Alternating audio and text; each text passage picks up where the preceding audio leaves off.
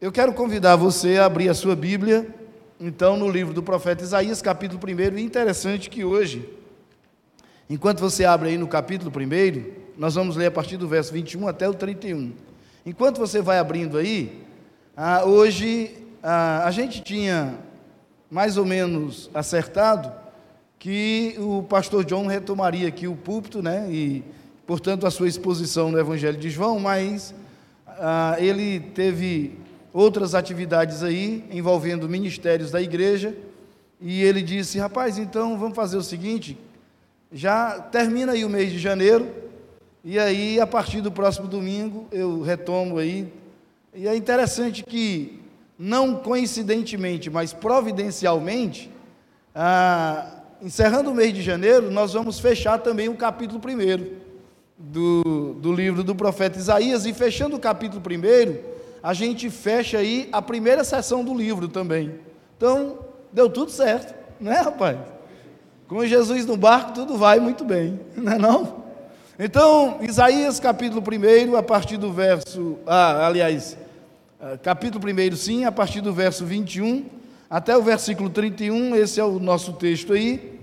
Ah, depois da leitura, quero pedir que você mantenha a sua Bíblia aberta aí, vai ser importante para você acompanhar o desenvolvimento da mensagem, ah, um texto que fala a respeito do julgamento e da redenção de Jerusalém.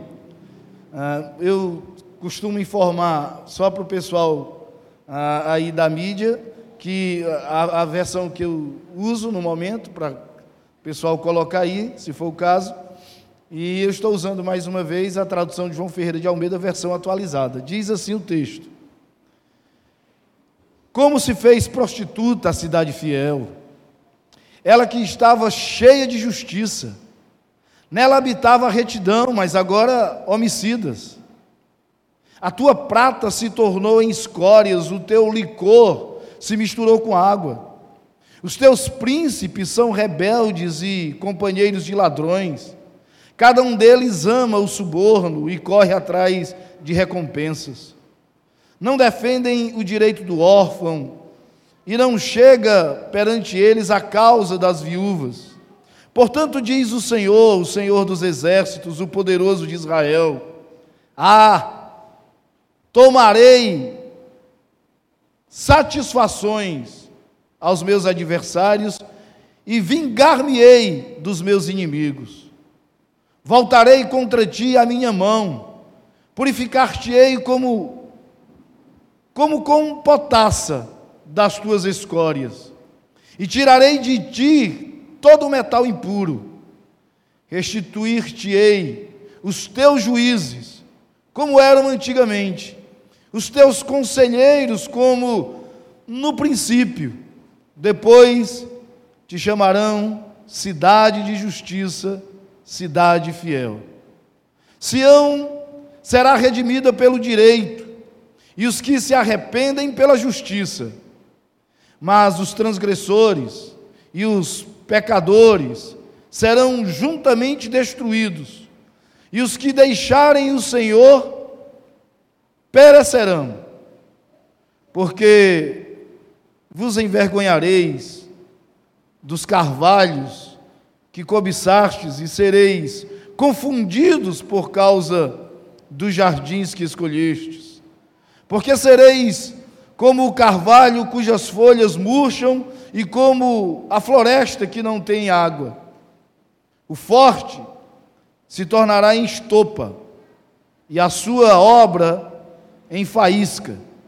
Ambos arderão juntamente e não haverá quem os apague. Vamos orar? É um texto forte, né? Vamos orar, vamos clamar pelo Senhor, para que o Senhor nos ajude nesse momento aqui, quanto à compreensão da Sua palavra. Santo Deus, nós temos diante de nós a Tua palavra, esse livro que não são meras letras, esse livro não é composto de meras letras, não é um livro qualquer, é a palavra do Senhor, palavra viva, de um Deus vivo, palavra que se renova a cada dia, palavra que, sendo assim, não pode ser discernida tão somente a partir da nossa intelectualidade humana falha, mas necessitamos, para compreensão desse texto, da ajuda do Teu Espírito, Senhor.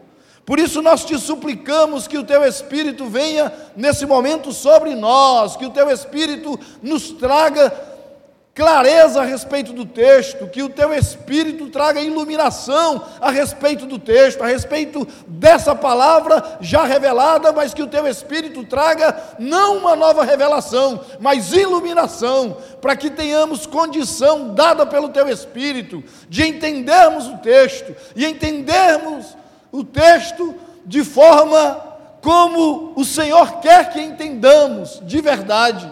E assim, sejamos obedientes à tua palavra, que a partir dessa compreensão tenhamos condição de obedecer à palavra do Senhor, de não sermos meros ouvintes, mas de sermos praticantes dessa palavra, e isso para o teu próprio louvor e para a tua glória. E nós oramos assim, já agradecidos, no nome santo, precioso, eterno do nosso Senhor, do nosso Salvador, Jesus Cristo. Amém. Queridos, o texto é muito forte. E o texto começa com uma exclamação que atribui força ao texto. Aí no início do verso 21, volte os seus olhos aí para a primeira parte do versículo 21, quando o texto diz assim: Como se fez prostituta a cidade fiel. E você percebe no final da palavra fiel, um ponto de exclamação. Ela que estava cheia de justiça.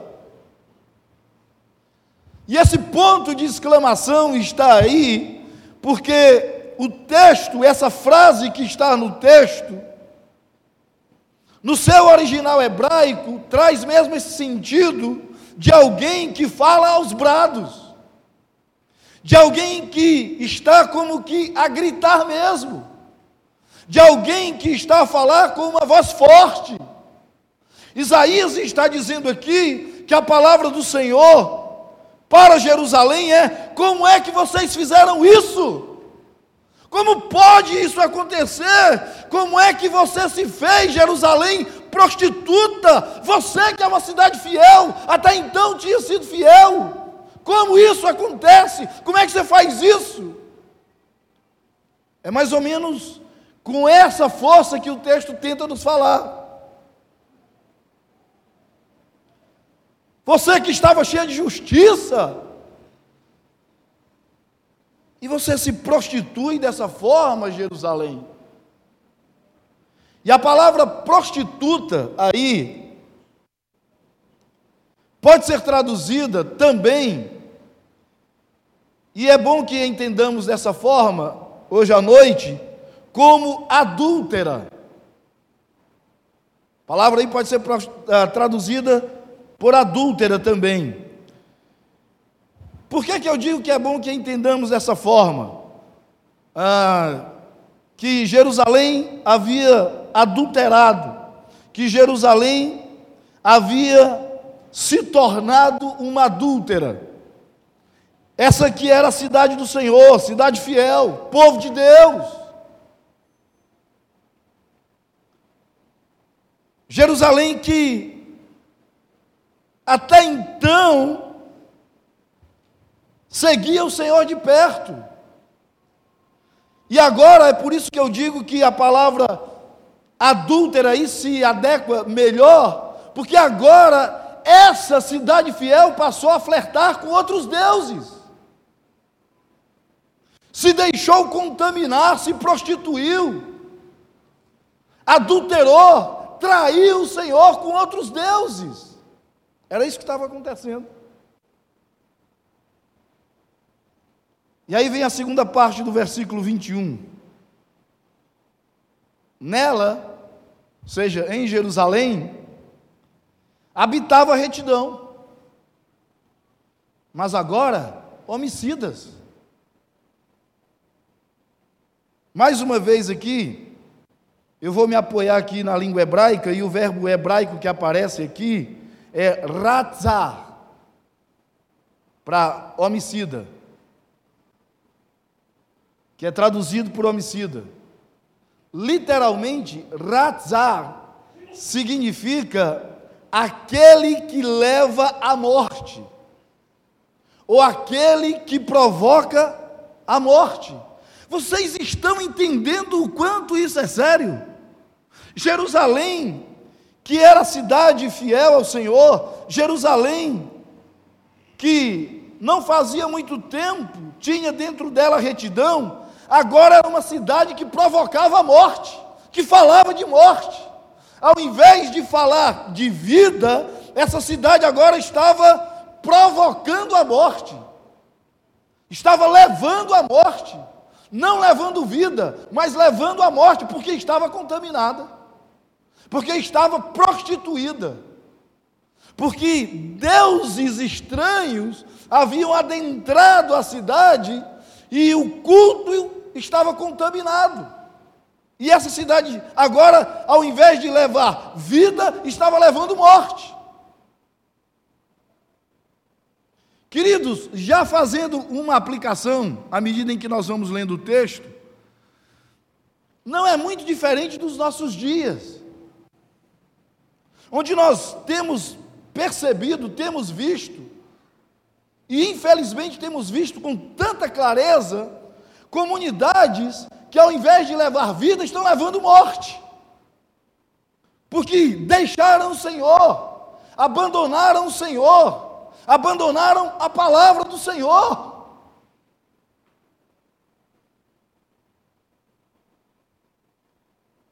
A coisa está tão feia que tem um grupo aí, e eu estou em vários grupos, é tanto grupo, meu amigo, que tem hora que o celular chia.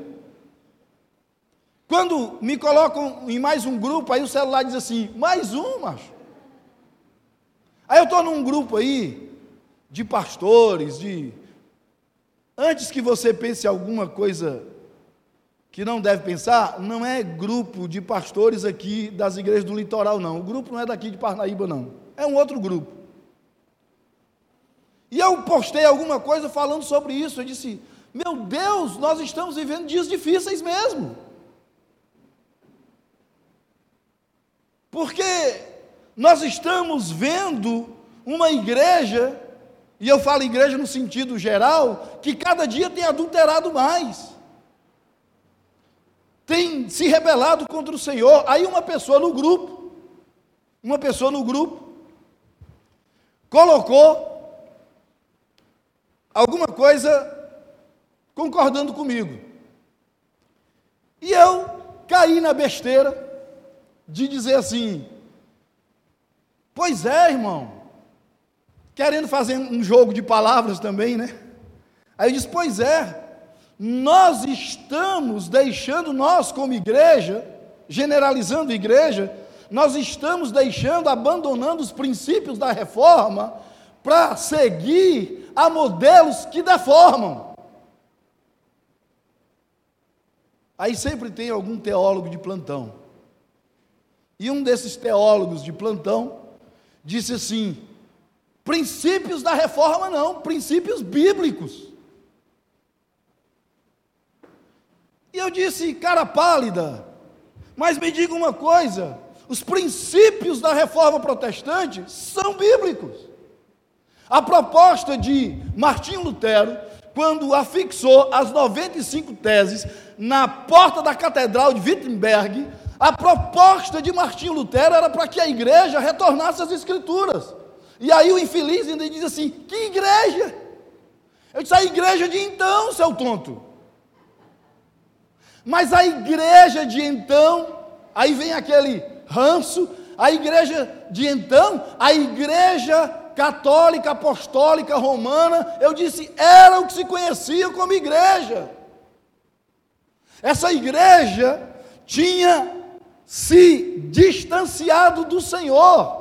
E eu não sei se você sabe, e quero crer que saiba, Martinho Lutero não tinha a ideia de sair da igreja, ele queria trazer a igreja de volta.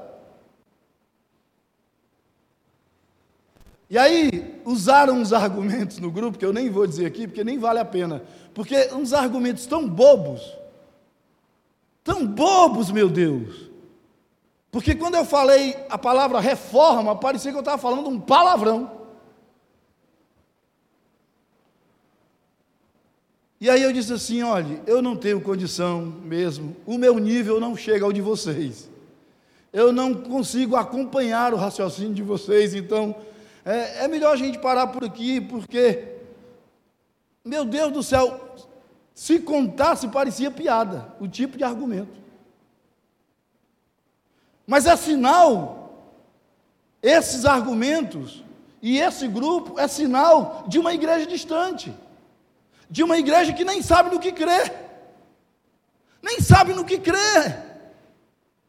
Porque o cara diz princípios reformados, não princípios bíblicos. Como se os princípios da reforma não fossem bíblicos. E eu disse, rapaz, nós somos filhos da reforma. Antes de 1517 não havia essa divisão, essa dicotomia de protestantismo e catolicismo, outras religiões como temos, não. O protestantismo, e nós estamos inseridos no segmento protestante, o protestantismo nasce exatamente em 1517. Queira você ou não. E hoje nós somos protestantes. É muito bom dizer que nós somos evangélicos, porque todo mundo diz que é evangélico, até a Gretchen diz que é evangélico. Quando a Gretchen diz que é evangélica, eu disse: Meu Deus, onde é que nós chegamos? Por isso que eu gosto da palavra protestante, meu irmão. Porque nós protestamos contra o pecado. Você sabe qual é o problema? O problema é que não se fala mais de pecado na igreja, não. Sabe por quê, Bernardo? Porque não dá ibope, macho. Falar de pecado? Não, eu não vou para a igreja no domingo à noite para ouvir isso não. Um irmão uma vez me disse assim: Rapaz, eu não vou para a igreja no domingo à noite para levar carão, não. Não. Eu vou sair da minha casa para chegar lá na igreja e o pastor está me passando carão. Eu disse: Então vá para uma boate. Na boate você faz o que quer, você...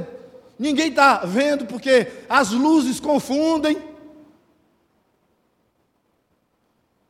Porque aqui é um lugar em que nós tratamos a coisa como ela é. Aqui é um lugar que se dá nome às coisas. Pecado tem nome, é pecado.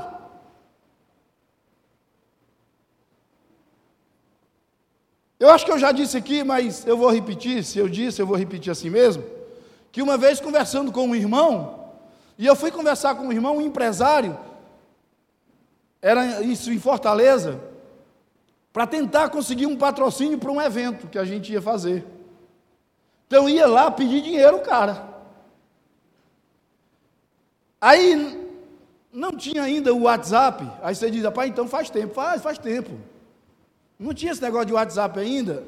E a comunicação do presidente da empresa, do diretor, enfim, que era ele, com a secretária que ficava na outra sala, era através do interfone. É o novo interfone. E aí, quando eu estou conversando com ele, a secretária interfona e diz assim: Fulano de tal na linha tal, o senhor vai atender?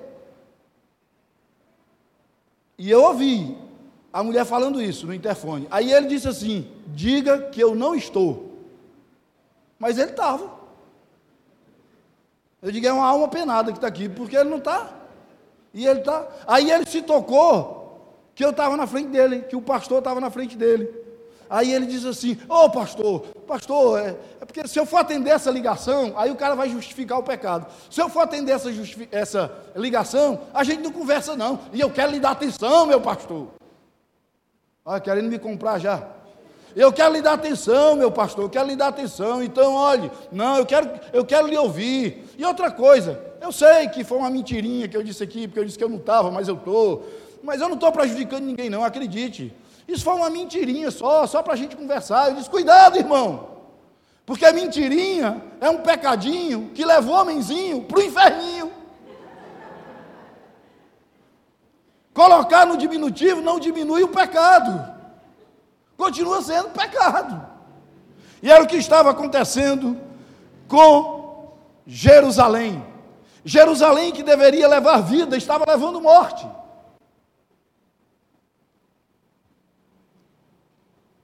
Vamos para o versículo 22, olha aí a primeira parte do versículo 22. Isso aqui é forte, viu? A tua prata se tornou em escórias, o teu licor se misturou com água.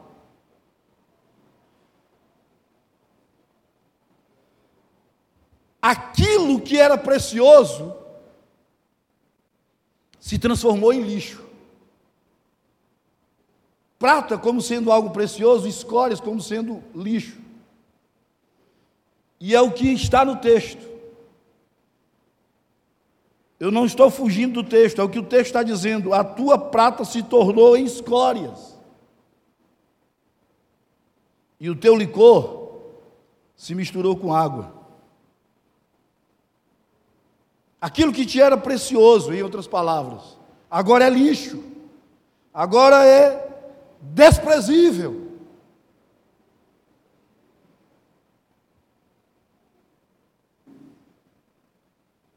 Irmãos, nós precisamos entender o que é adorar a Deus. Porque a gente acha, e estamos enganados, a gente acha que se pode adorar a Deus de qualquer jeito. Não adianta, e eu, isso, eu falo isso para mim até. Eu que uso muito as redes sociais, não adianta você colocar frases de efeito, você colocar um texto bonito, e você está vivendo em pecado e de pecado em pecado. Porque aquilo que poderia ser adoração para Deus se transforma em lixo, em algo fétido para Ele. A adoração de um adorador que está se deliciando no pecado, isso para Deus é lixo. Por isso o texto diz assim: a tua prata se transformou em escórias, aquilo que era precioso, Jerusalém, em ti agora é lixo, é abominável. Mas sabe qual é o mal das igrejas? É que as igrejas não estão preocupadas em adorar a Deus. As igrejas estão preocupadas em agradar o público. A preocupação das igrejas é não perder quem está indo para lá. E para isso fazem qualquer coisa. Do que é que você gosta, cara? Você gosta de rock? Ah, vamos tocar rock, porque o cara gosta. Você gosta de teatro? Estou dizendo que não se possa ter teatro, mas, enfim, vamos fazer teatro, porque o cara gosta. Você gosta da dancinha do pintinho? Vamos fazer, porque você gosta. E aí eu penso na frase de Spurgeon, Charles Randall Spurgeon, que disse o seguinte: ele disse, nos últimos dias, olha o que ele falou, nos últimos dias, e nós estamos vivendo os últimos dias, as igrejas se tornarão em circo, os púlpitos em picadeiro e os pastores em palhaço. Rapaz, e veja se não é isso que está acontecendo nos nossos dias. Aquela preocupação de agradar o público. A coisa está tão feia que a gente está quase, a gente que eu digo assim, Deus me livre. Mas eu digo, a turma por aí está quase para dizer assim: Hoje tem espetáculo. Está quase para ser assim a abertura de um culto. Eu estou há pouco tempo aqui, tem um mês aqui. Mas você acredita que eu estou com um mês aqui? Já chegou um cara para mim, dessas igrejas modernas, líder dessas igrejas modernas que eu conheço e conheço muita gente por aí. E ele disse: Cara, você está lá no Betânia, né? Na igreja, a igreja Batista Betânia, é, igreja Batista Betânia. Rapaz, como é lá? Como é lá o que é a igreja? Não, e o que, é que vocês fazem lá? Prega o evangelho. Não, cara, eu estou querendo falar assim. Meu irmão, o que é que vocês fazem para atrair a cidade para dentro da igreja? Prega o evangelho. Ah, não, cara, sabe o que, é que eu estou fazendo na minha igreja? Deu certo? Rapaz, eu vou compartilhar contigo aí, Sérgio. Por que, que tu não leva essa ideia para lá? Só estou compartilhando. Deus me livre, não cheguei nem perto do bispo para dizer isso. Mas eu disse assim: por que tu não leva essa ideia para lá? Eu disse: qual é a ideia, brother? Rapaz, cara, eu sei que é um movimento aí, moderninho, que muita gente critica. Cara, mas a gente deu assim, ó. Como é que é o nome? Upgrade, é isso mesmo? É no nosso visual de culto. Foi mesmo, cara. E botaram o quê? Cara, nós botamos assim um fundo preto, que agora tem as igrejas pretas, né? Botamos assim um fundo preto. Sérgio, eu, eu não sou, eu não estou aderindo às igrejas pretas, não. Eu digo, por que, que tu botou preto? Não, mas é porque, cara, rapaz, é impressionante. Meu irmão, cara, o visual é fantástico. Cara, a iluminação é show meu irmão e tal, eu digo, cara, sabe qual é o problema? É que lá no Betânia, graças a Deus, eu e o pastor John, nós comungamos aí com a mesma ideia, a igreja lá, nós não estamos preocupados com show. Lá a gente quer cultuar. E você sabe por que eu não vou botar? Nem dar essa ideia, botar não, porque eu não tenho essa autoridade. Mas eu não vou nem dar ideia da gente colocar lá um fundo escuro, porque a gente não gosta de escuridão, a gente gosta de luz. A gente quer andar na luz. Aí ele disse: Não, cara, mas o preto realça a iluminação. Eu disse: Mas a luz realça a cruz. E o evangelho que nós pregamos lá é um evangelho da cruz. As coisas lá são as claras. É culto, não é show, irmão. Tá bom, Sérgio, tá bom, tá bom, viu? Depois a gente conversa aí e tal. E disse: Vai em paz, irmão. Que é isso, cara? Olha onde nós chegamos. A tua prata se tornou em escórias, e o teu licor se misturou com água. Embora algumas versões tragam a palavra vinho, na realidade era uma espécie de licor mesmo. Era uma bebida que era produzida à base de malte de cevada, esse licor aqui. Tinham outros tipos também. Nessa época aí, outros tipos de licor, ah, feito, feito de trigo. Tinha licor feito de tâmaras. Olha, licor de tâmaras. Tinha também. Mas esse licor aqui era a base de cevada. Por que, que é importante ressaltar um pouquinho aqui o que o texto diz aqui, no final do versículo 22, o teu licor se misturou com água. Porque havia uma variedade muito grande de licor, ou de licores, né? a variedade era muito grande.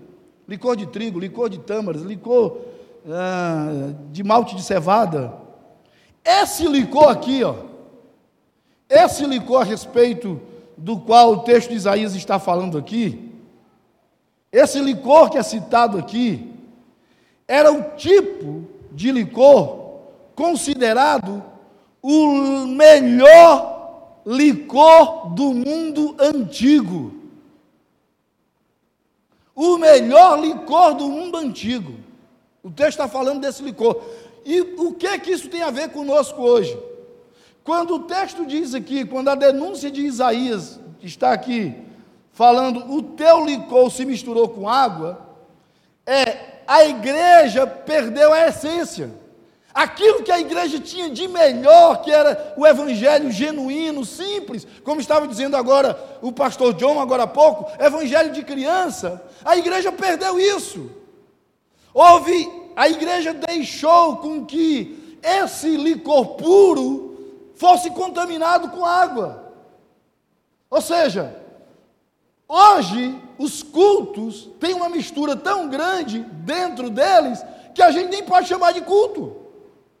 Você pode chamar de show, você pode chamar de, de muita coisa, mas de culto não. E a preocupação, eu já disse aqui e repito, não é em agradar a Deus. A preocupação é em agradar o público.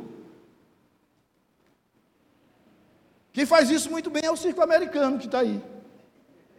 Respeitável público. É assim. Então, a essência do culto se misturou com água, esse licor está misturado com água, há uma mistura muito grande nisso. Nós estamos, repito, nós, generalizando, igreja, nós estamos nos perdendo.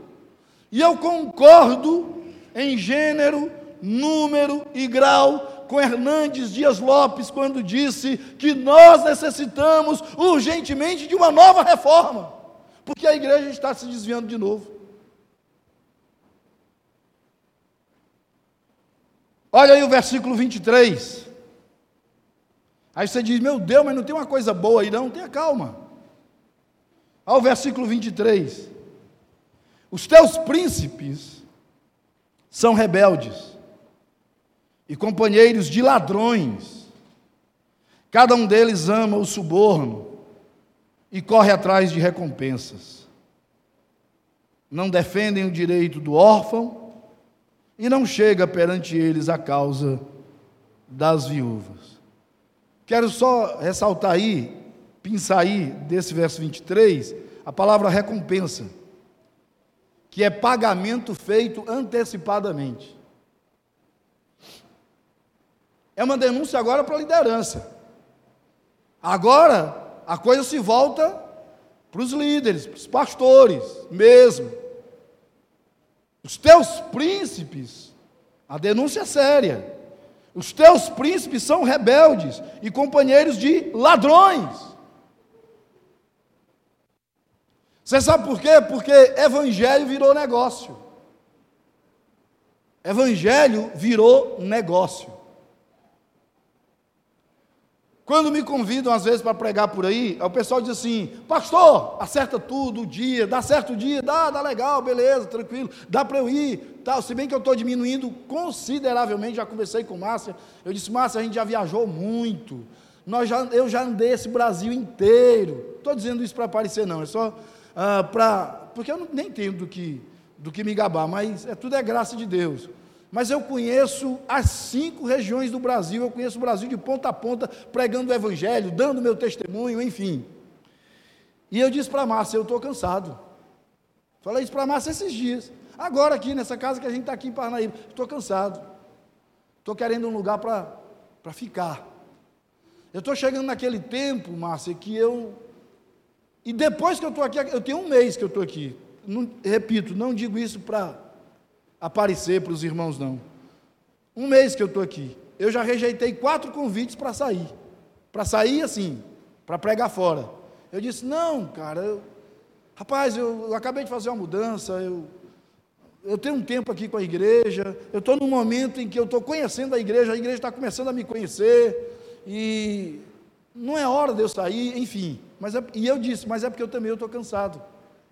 Eu estou cansado. E eu disse isso para a Márcia, Márcia, eu estou cansado.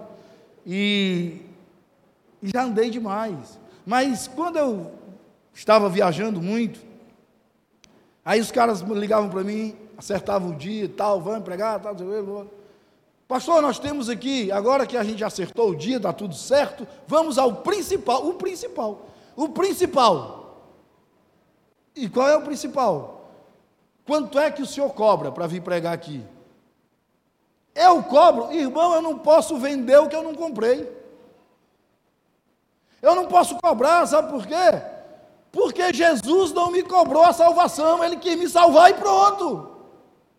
E eu vou falar dele, eu vou testemunhar a respeito dessa salvação, eu vou falar do meu Jesus, do meu Cristo, e eu vou cobrar por isso? Não, esqueça isso. Não. No máximo, se você puder me ajudar, eu quero só um lugar para dormir. Porque se eu vou ficar três dias, eu não vou ficar três dias acordado. Então me bote aí num lugar para dormir. E me arrume um negócio para comer, um punhado de feijão com farinha, um negócio aí para eu comer, porque é para ficar em pé os três dias. E pague o meu transporte para ir para voltar, porque o jumento que eu tinha morreu. Então, pague o meu transporte. Só isso, pastor. Só, irmão. Porque Jesus não me autoriza a cobrar a taxa para pregar. Então eu não posso fazer isso não, cara. Já teve situações em que eu fui para algum lugar e eu paguei para ir, porque o cara disse assim: Pastor, vem aqui, não se preocupe, você tem como bancar suas despesas para vir aqui? Rapaz, foi interessante isso. Márcia disse: Não, mas aí também é demais. Eu disse: Márcia, é tudo para o reino. Aí, como Deus é bom, eu estou em Parnaíba, velho. É tudo para o reino. E aí o cara disse assim, pastor, tu tem como vir? Eu disse, tem. Eu disse, rapaz, tem uma missionária que vai vir também. Eu morava em Fortaleza, vem aí de Fortaleza. Tu pode pagar aí a passagem dela, chega aqui a gente acerta. Posso, irmão. Ainda bem que foi de ônibus. Aí paguei a passagem, porque não era também tão longe assim, 14 horas de ônibus. Paguei a passagem dela, de ônibus. Aí ele disse, aqui a gente acerta. E aí chegamos lá, o cabra não disse nada.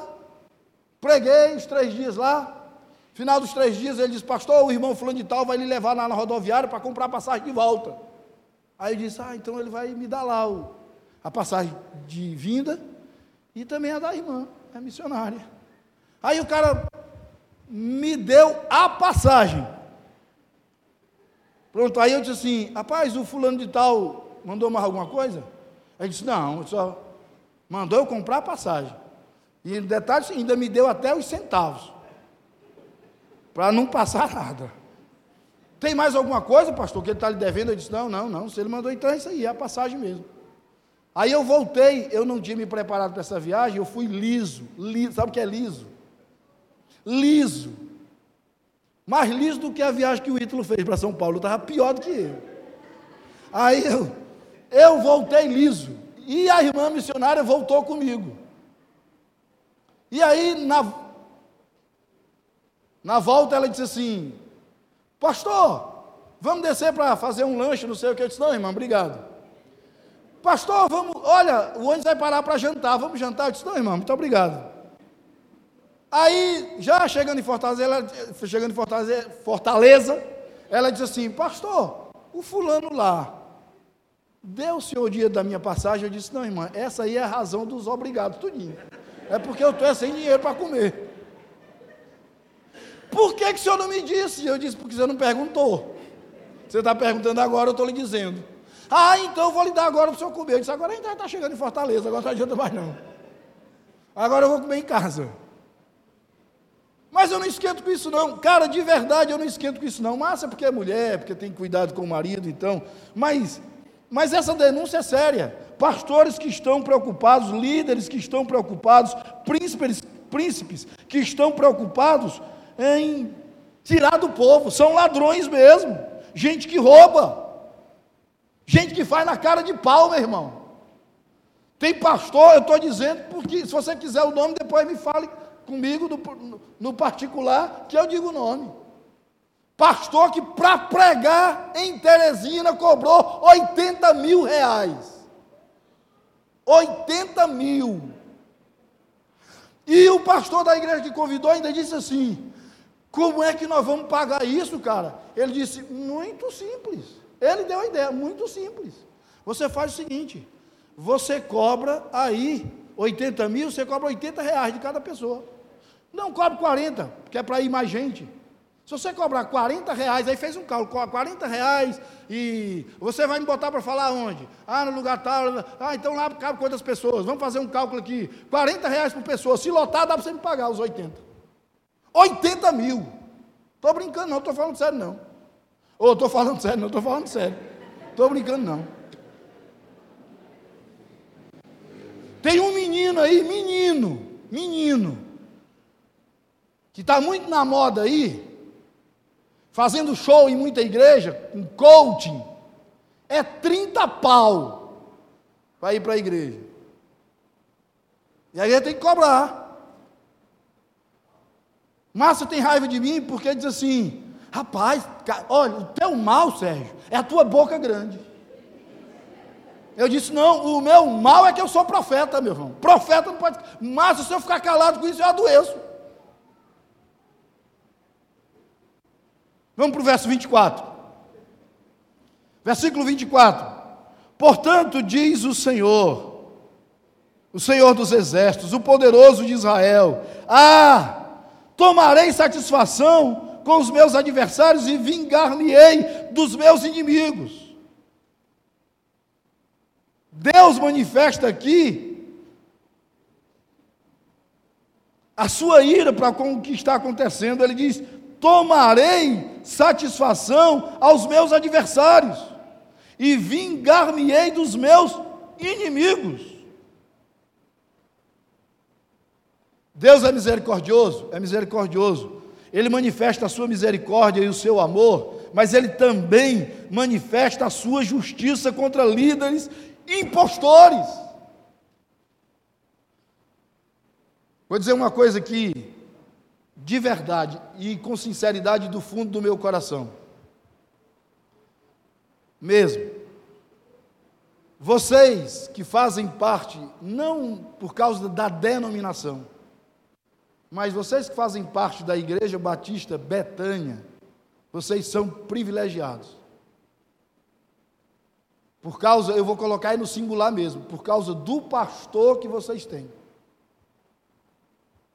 Eu só estou chegando para me unir a ele, para caminhar com ele, para ajudá-lo aqui. Graças a Deus a gente tem o mesmo pensamento teológico. Mas você tem aqui gente que prega a Bíblia, que fala do Evangelho, gente que vem para cá e faz uma exposição, como eu estou fazendo agora, das Escrituras. No próximo domingo vai vir o pastor John para cá, vai fazer uma exposição do Evangelho de João.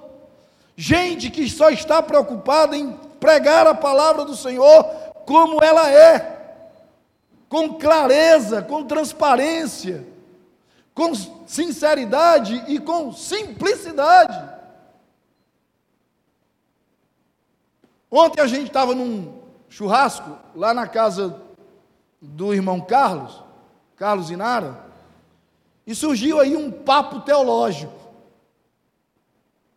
E no meio do papo teológico, eu estava dizendo o seguinte: rapaz, a situação hoje está muito séria. A gente não encontra mais, com facilidade, igrejas que pregam a Bíblia, igrejas que são bíblicas. Eu não conheço as outras igrejas em Parnaíba, eu conheço essa aqui. Aqui é uma igreja que prega a Bíblia. E eu disse: a coisa está tão séria porque, ou você tem de um lado os neopentecostais, e eu não estou me referindo aos pentecostais históricos. Eu tenho uma admiração profunda e um respeito profundo pelos pentecostais históricos. Pastor, dê um exemplo de pentecostal histórico. Assembleia de Deus. Os irmãos são irmãos sérios, gente séria, são crentes sérios. Da Assembleia de Deus. Pentecostais históricos. E nós temos o neopentecostalismo, que é, na realidade, o neopentecostalismo, ele é um desvio um, do pentecostalismo. Me faltou a palavra agora, nem era a palavra desvio que eu ia usar. Hã? Uma distorção. Pronto, foi a palavra que eu usei ontem, inclusive. E o Evaldo estava lá. O neopentecostalismo é uma distorção do pentecostalismo. Cara, você vê coisas, me mandaram um vídeo outro dia, que eu disse, não, isso não é verdade não, cara. Não, não, vocês estão de brincadeira, é, é sério isso aqui? Os caras, não, é sério, está acontecendo por aí. O cara ali, ó, no, aspas aqui, no altar, de joelhos, e o pastor aqui com água na boca, cuspindo dentro da boca dele para passar a unção. No meu caso, a unção nunca chegaria, porque o vômito botaria a unção de volta. Cara, sério. Eu disse isso, bicho, isso é sério. Isso está acontecendo mesmo? Tá, cara, está acontecendo isso. Me mandam cada coisa que eu disse, não, vocês estão de brincadeira, isso é piada, isso é montagem, não pode ser não. Então você tem o neopentecostalismo de um lado, você tem agora a geração coaching. Meu irmão, você, essa é a proposta da geração coaching. Você é o cara. Você é o cara, meu irmão. Você pode. Você, como ficou muito famoso aí, Jesus pode ser o centro do Evangelho, mas de Jesus você é o centro. Ah, rapaz!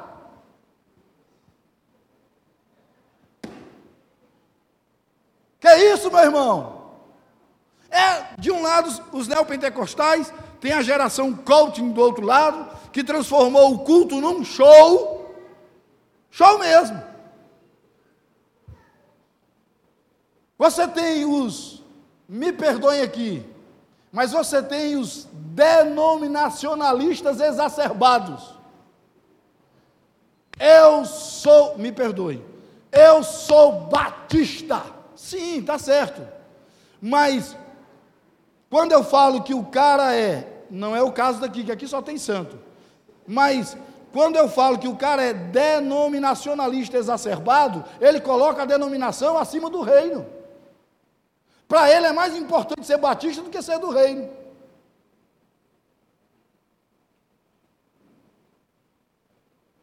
Você sabe qual foi a acusação que me fizeram na Ibansol?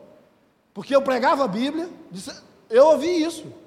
Não, tá certo, você prega a Bíblia, você, tudo bem e tal, mas, mas a gente, em outras palavras disseram isso, a gente não quer um cara que pregue a Bíblia, a gente quer um batistão mesmo. Eu digo, eu respeito a Igreja Batista, eu amo a Igreja Batista, estou servindo o Senhor na Igreja Batista, mas eu quero dizer uma coisa: o reino de Deus, ele é maior do que a igreja batista. A igreja batista não pode ter o poder de enclausurar o reino, o poder da instituição.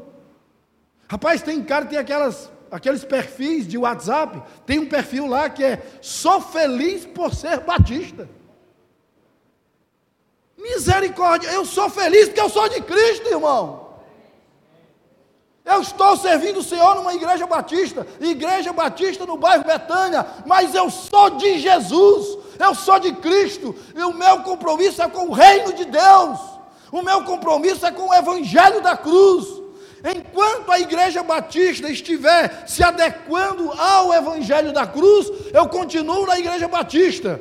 Mas não é o evangelho que tem que se adequar à igreja, é a igreja que tem que se adequar ao evangelho. Não é o evangelho que tem que pregar a igreja, é a igreja que tem que pregar o evangelho.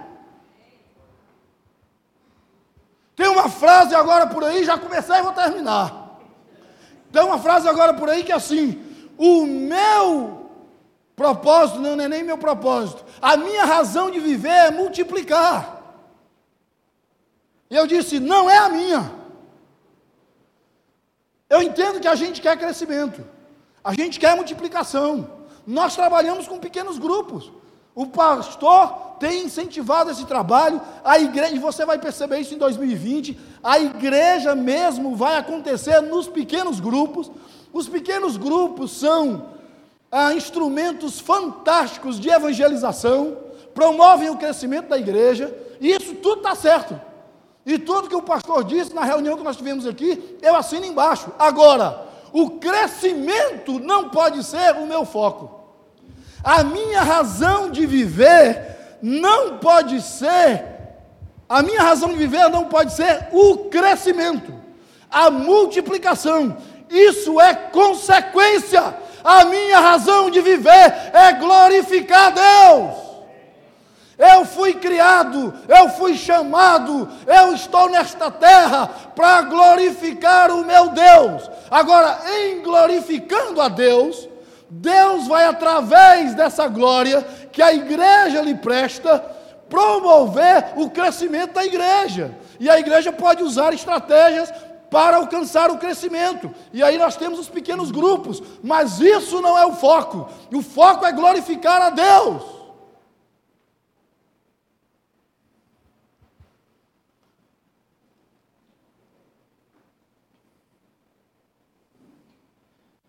É melhor a gente pular para o 25, né?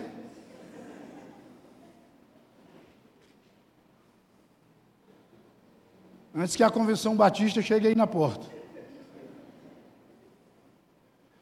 Veja o que diz o verso 25: Voltarei contra ti a minha mão, purificar-te-ei, como com potassa das tuas escórias e tirarei de ti todo metal impuro. Rapaz, uma das coisas bacanas na Assembleia de Deus, se eu tivesse lido esse versículo aqui na Assembleia de Deus, tinha acontecido um pipocado de glória a Deus. Porque o Senhor está dizendo assim: apesar de tudo, Eu vou me voltar contra você, igreja. Mas não para destruir você, para purificar você. Eu vou me voltar contra você, não é para aniquilar você, mas é para limpar você. E ele usa uma expressão aqui para ilustrar o tipo de limpeza: limpar como com potassa das tuas escórias, daquilo que é lixo. Ou seja, uma limpeza profunda. A palavra hebraica aqui é bor, limpeza profunda. Eu vou limpar você. E nós glorificamos a Deus aqui, porque nós vemos, e eu defendo isso, porque é o que eu tenho visto aqui, e se eu tivesse vendo alguma coisa contrária, primeiro que eu nem teria vindo para cá. Eu vim para cá porque antes de vir para cá eu conhecia a igreja, a proposta do pastor para a igreja. E essa igreja é uma igreja que glorifica a Deus. E o Senhor tem limpado a igreja, e vai continuar limpando. Se nós vamos chegar aqui a 800 membros, não sei, eu não estou preocupado com isso. Se nós vamos ficar em 200, 100, não sei, não estou preocupado com isso. A minha preocupação é que os crentes que estejam aqui sejam crentes fiéis, fiéis a Deus e a Sua palavra, aqueles que foram purificados, que foram limpos profundamente, aqueles dos quais o Senhor removeu toda sujeira, todo resquício de podridão, toda religiosidade até, e deixou o Evangelho puro. E a minha oração tem sido essa. O pastor John disse que tem orado com o Senhor, falado com o Senhor como uma criança, todo dia. Como é que está aí no céu, beleza? E a minha oração tem sido: Senhor, me conserve puro, me conserve na pureza do Evangelho, não me deixe sair das Escrituras, Deus não me deixa me perder. E eu tenho feito uma oração todo dia, todo dia eu faço uma oração, já virou uma ladainha. Mas eu faço essa oração todo dia, eu faço com sinceridade, Deus sabe que é com sinceridade. Eu digo, Senhor, se o Senhor, na tua soberania, consegue ver que um dia eu vá me afastar desse santo livro, tira a minha vida antes que isso aconteça. Porque a minha vida não pode existir separada desse livro. A minha vida só tem sentido se eu viver esse livro. É por isso que a minha razão de viver, antes de ser multiplicar, é agradar a Deus com a minha vida, é viver para a glória de Deus.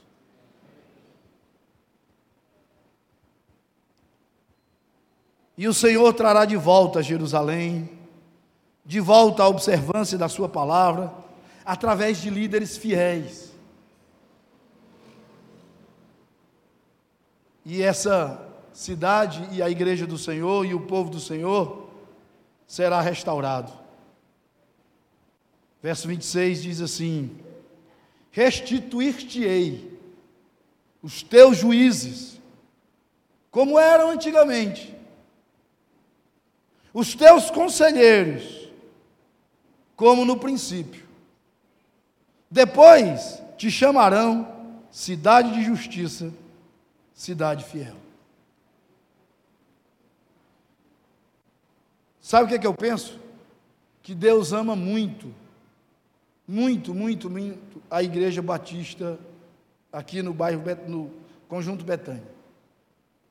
Deus ama tanto essa igreja, que Deus fez com essa igreja o que está aqui no verso 26.